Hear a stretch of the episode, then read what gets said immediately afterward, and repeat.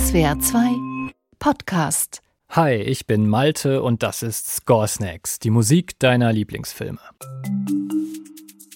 Heute reisen wir in die Welt von Hobbits, Elben, Zauberern und magischen Ringen.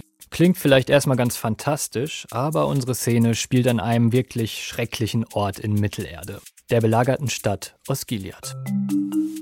Der Hobbit Frodo und sein treuer Freund Sam und der hinterlistige Gollum sind von ihrem Weg zum Schicksalsberg abgekommen und die Macht des Ringes macht Frodo mehr und mehr zu schaffen. Doch ihr werdet hören, es gibt Hoffnung und die, die vermittelt uns die Musik von Filmmusikkomponist Howard Shore.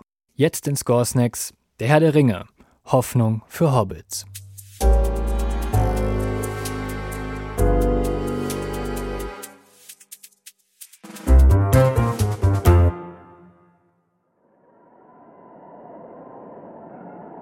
Hoffnungslos sitzen zwei Hobbits und die Kreatur Gollum in den Ruinen einer belagerten Stadt. Ihre Kleidung ist ramponiert und grau von Staub. Rings um sie herum zerfallene, uralte Steinmauern, Schmutz und Kälte. Einen Ausweg scheint es nicht mehr zu geben. Das Ende der Reise könnte kurz bevorstehen. Die beiden Hobbits Frodo und Sam sind eigentlich auf dem Weg durch Mittelerde, um den einen Ring in Mordor zu zerstören. Gelänge er in die Hände des Feindes, Tod, Zerstörung und Finsternis in ganz Mittelerde wären die Folge. Zwei friedliche Hobbits aus dem Auenland, in einer feindseligen und mörderischen Welt, die sie womöglich nie mehr verlassen können. Ist es nun vorbei?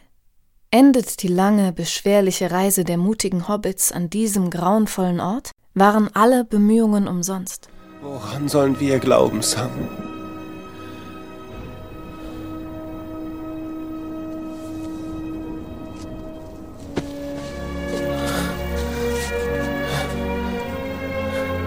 Es gibt etwas Gutes in dieser Welt, Herr Frodo.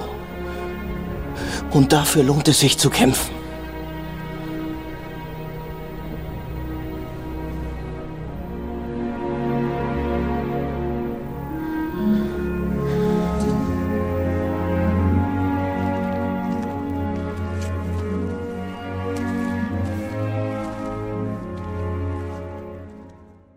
Habt ihr diese unschuldige Melodie am Ende gehört? Die Klarinette, die ganz unbekümmert in Verzweiflung und Zerstörung hineinspielt? Frodo und Sam müssen es gar nicht sagen, wir wissen es durch die Musik sofort. Die beiden denken an ihr Zuhause, das saftig grüne und friedliche Auenland.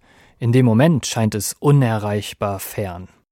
Gleich zu Beginn der eigentlichen Geschichte, im ersten Teil der Herr der Ringe Trilogie von Regisseur Peter Jackson, hören wir eben jene Melodie, die uns hier wieder Hoffnung einflößt. Und mit der Musik lernen wir ganz am Anfang auch die ersten wichtigen Protagonisten Gandalf und Frodo kennen. So verbinden wir das Stück Concerning Hobbits nicht nur mit dem friedlichen Gefühl des Auenlandes, sondern auch mit Aufbruch, mit Freundschaft und mit Geborgenheit.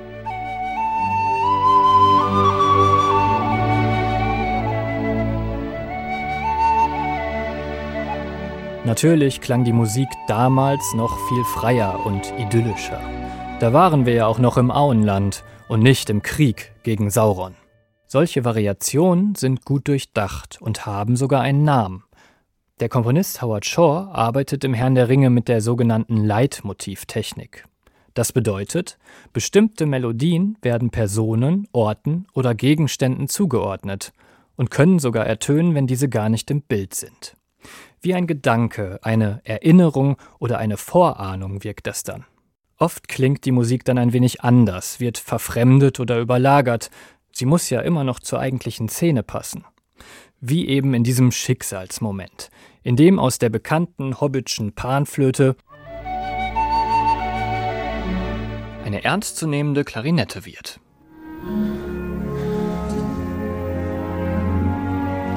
In ihrer natürlichen Umgebung werden die Hobbits von volkstümlichen Instrumenten dargestellt und begleitet.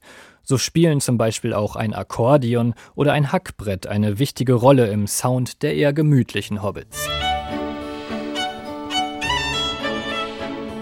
Ach ja, ein Hackbrett ist übrigens sowas wie eine liegende Harfe, die man mit kleinen Klöppeln spielt.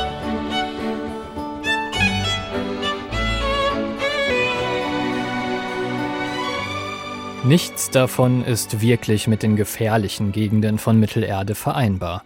Die werden nämlich mit Blechbläsern, Chören und dröhnendem Schlagwerk präsentiert und klingen oft dissonant, also schief, falsch oder sogar leicht schmerzhaft.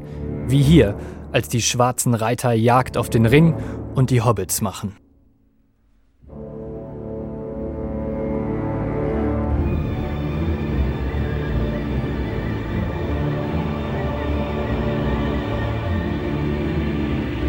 Daneben wirkt die unbeschwerte Naivität der Hobbit-Klänge wie ein Glühwürmchen im Wirbelsturm.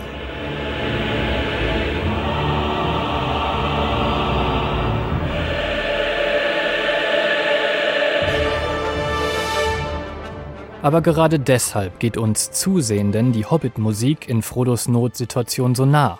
Mit seinem kinderliedhaften Thema schafft es Shore, dass wir uns in einer eigentlich sehr fremden Fantasy-Welt doch manchmal wie zu Hause fühlen. Von Anfang an hat uns der Komponist das friedliche Auenland in Kopf und Ohr gepflanzt.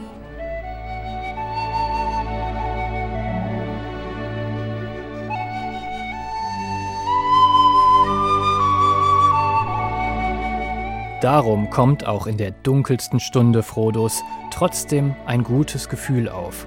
Wenn jemand diese Reise bestehen kann, dann die beiden mutigen Hobbits.